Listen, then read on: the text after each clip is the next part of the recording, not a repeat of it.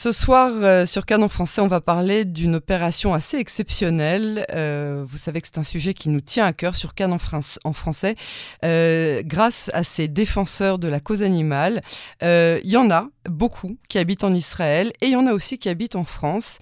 Et il y a eu une vraie union pour mettre en place un pont aérien entre ces deux pays pour sauver pas moins de 200 ânes, des ânes. Euh, d'un trafic international entre Israël, la bande de Gaza, l'Égypte et la Chine. Euh, ça, vous paraît un peu fou, mais c'est vraiment euh, arrivé. C'est arrivé dans la nuit de samedi à dimanche dernier. On parle de 51 ânes qui ont été transportés vers la France par un avion euh, spécialement affrété euh, pour euh, cette, cette opération. Et avec nous ce soir, on a beaucoup de personnes en ligne. On a les principaux acteurs de cette mission. on a tout d'abord Sharon Cohen. Shalom, Erev Tov Sharon. Ah. La fondatrice du refuge Leatril Mechadash, c'est-à-dire recommencer à zéro. Lisa Amouyal. Bonsoir Lisa. Bonsoir. Jonathan Laïc, qu'on connaît bien. Bonsoir Jonathan. bonsoir. C'est un plaisir de vous retrouver. Et euh, on a Patrick Violas, le fondateur du refuge français La Tanière. Bonsoir Patrick. Patrick, est-ce que vous m'entendez? Allô, allô, Patrick? Oui, voilà, on entend Patrick. Euh, je vous remercie euh, à tous euh, d'avoir accepté de répondre à nos questions ce soir sur, sur Cannes en français. Alors, on va commencer par, par le début. et tout d'abord avec vous, Lisa. C'est vous qui avez vraiment mis au point ce, scénario. comment est-ce que vous avez réfléchi ce projet avec, avec Sharon? Parlez-nous d'abord de, de, de, ânes. Qui sont ces ânes Quelle est leur histoire? Et comment est-ce qu'ils se sont retrouvés en France?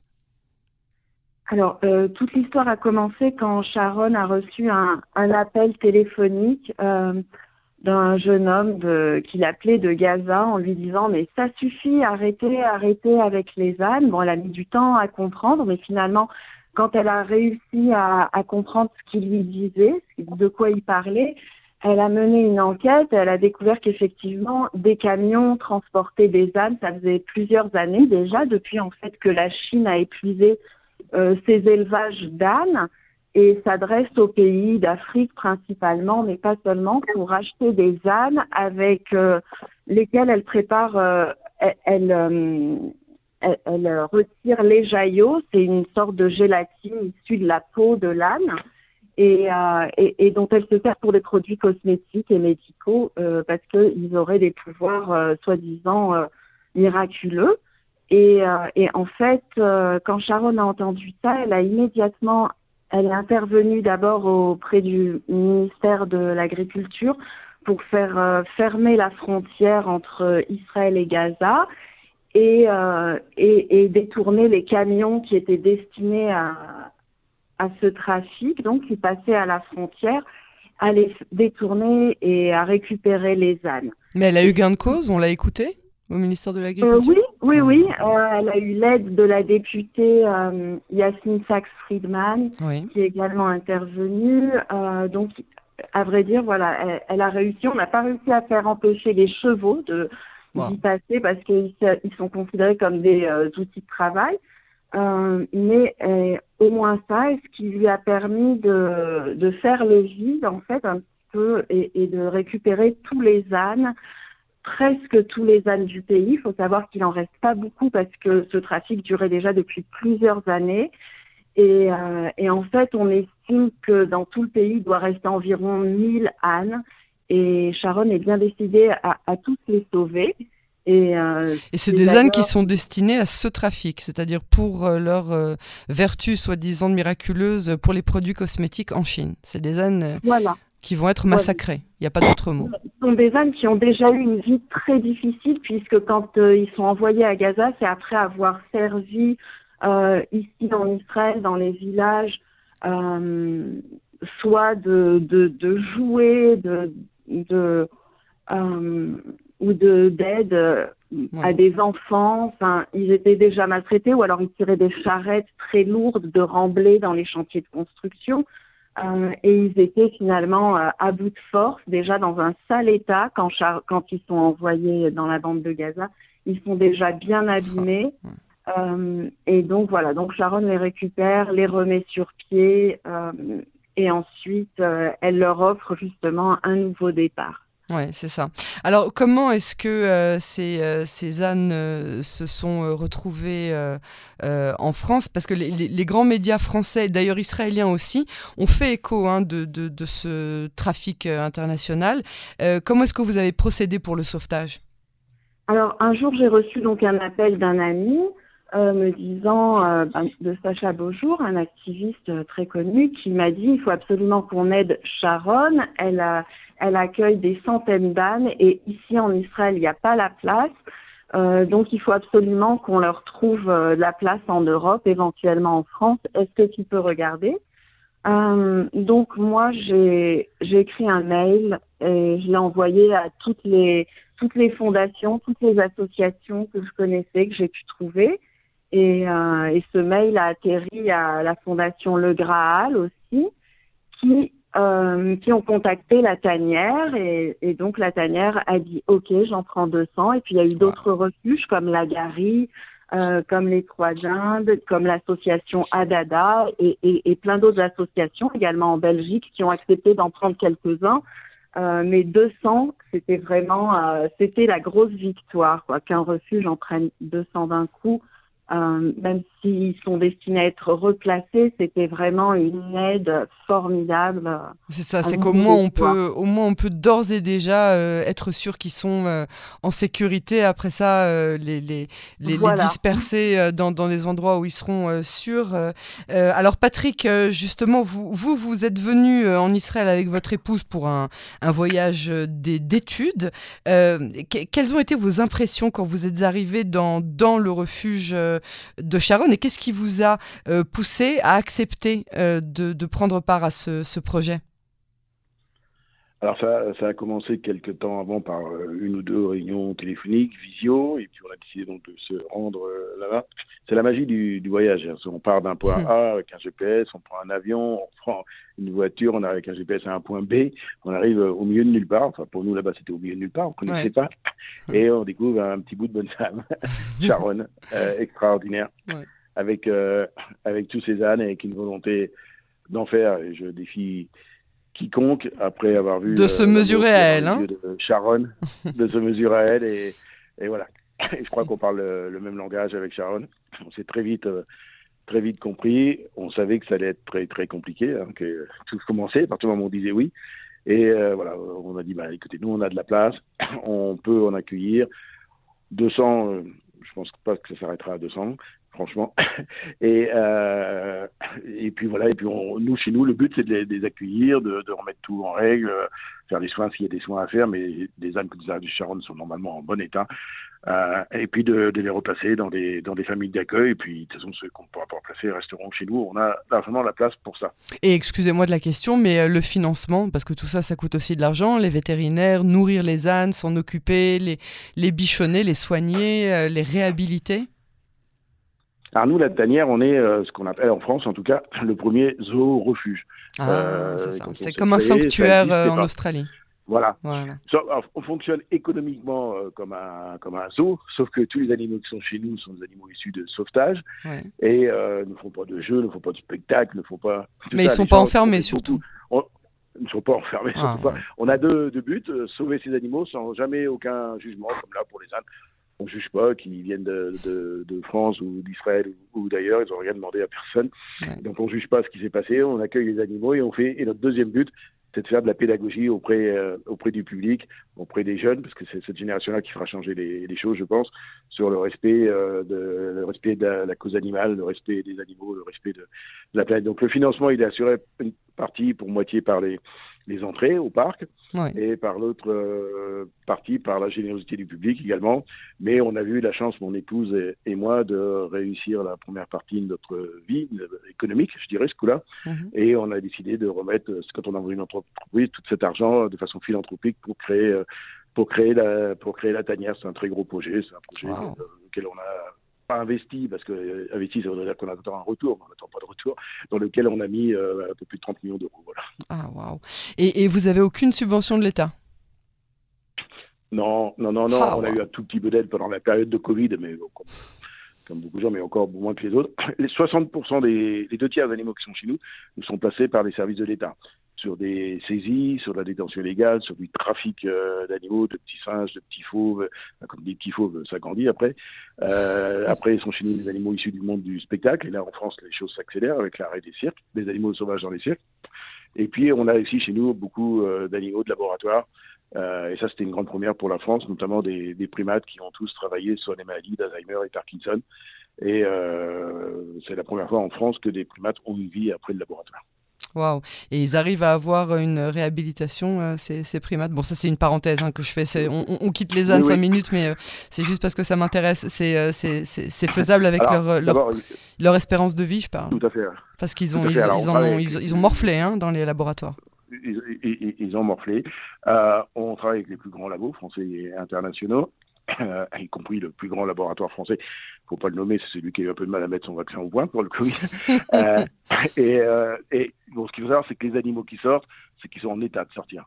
Euh, mhm. je dirais pas que c'est une goutte d'eau ceux qui sortent, mais c'est pas la majorité des animaux qui sont en, laboratoire. Ceux qui sortent sont en bon état physique. Notre gros problème, c'est euh, l'état psychologique. On en a quelques-uns qui passent des périodes sous antidépression, antidépresseurs, pardon, et puis euh, surtout euh, quand ils arrivent chez nous, pour la plupart, euh, je prends l'exemple de ma petite Cannelle, c'est ma petite chouchoute, elle est rentrée dans la cage de labo, elle avait deux ans, elle est ressortie à 21 ans, et ah, elle, arrive chez nous, elle avait jamais eu, euh, elle avait jamais vu un autre primate de sa vie.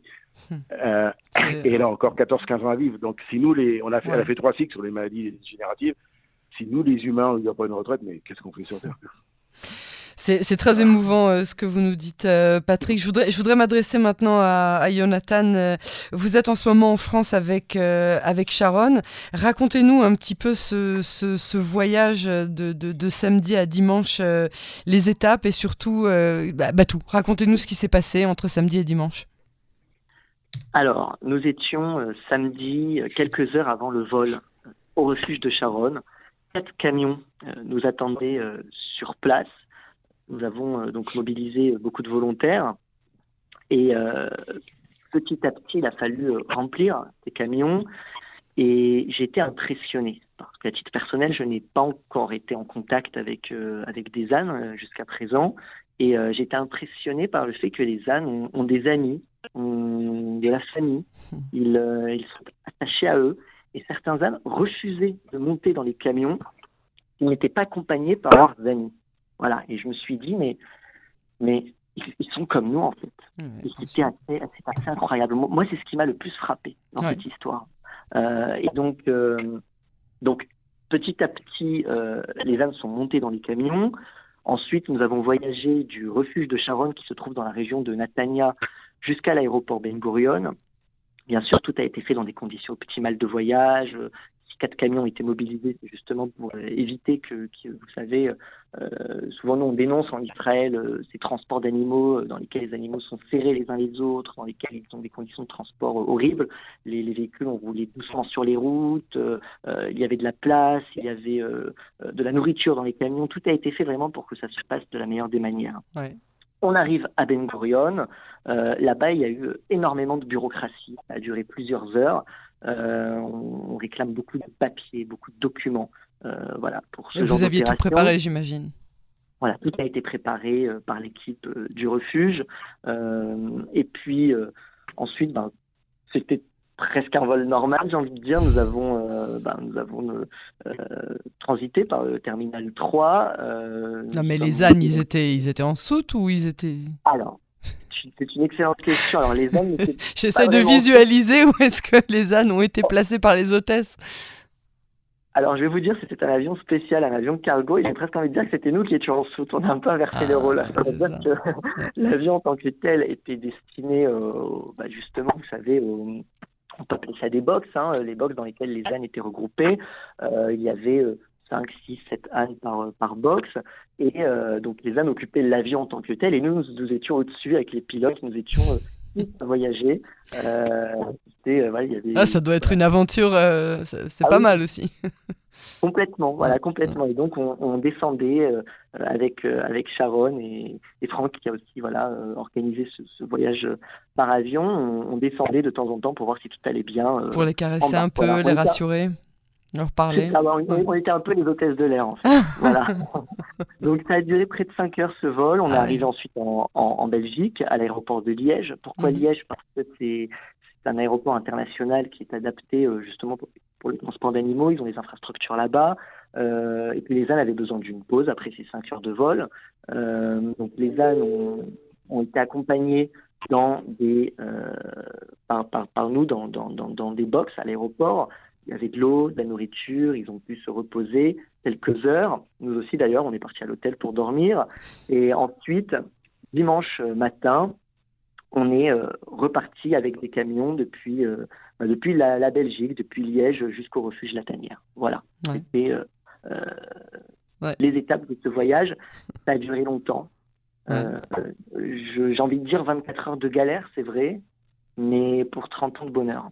Parce ça a 35, 40 ans, et c'était nécessaire. Alors avec les, quelques minutes euh, qui nous restent, je voudrais m'adresser euh, à Sharon qui parle hébreu, mais on va, euh, on va traduire ses propos. Sharon, אני רוצה לשאול אותך מאיפה מצאת את הכוחות, מאיפה מצאת את, ה, את המשאבים כדי למצות פרויקט באופן כזה. Je demande à Sharon où est-ce qu'elle a trouvé la, la force et les ressources pour concrétiser un tel projet. אה, שאני, כשהתחלנו לחלץ ככה בעלי חיים, במיוחד את החמורים האלה, ראיתי את הסבל שלהם, שהיה פשוט בלתי נסבל. Sharon dit qu'elle a, elle a, elle a une, une, une, des choses qui l'a plus poussée euh, à agir, c'est euh, de voir la souffrance de Cézanne quand elle les a connus. אבל מנגד ראיתי את אלה שמצליחים להשתקם אחרי כמה חודשים, ואני רואה אותם שמחים ומאושרים ומשחקים, ואת ה, את האתונות, את הנקבות שהגיעו אלינו בהיריון. Mm-hmm.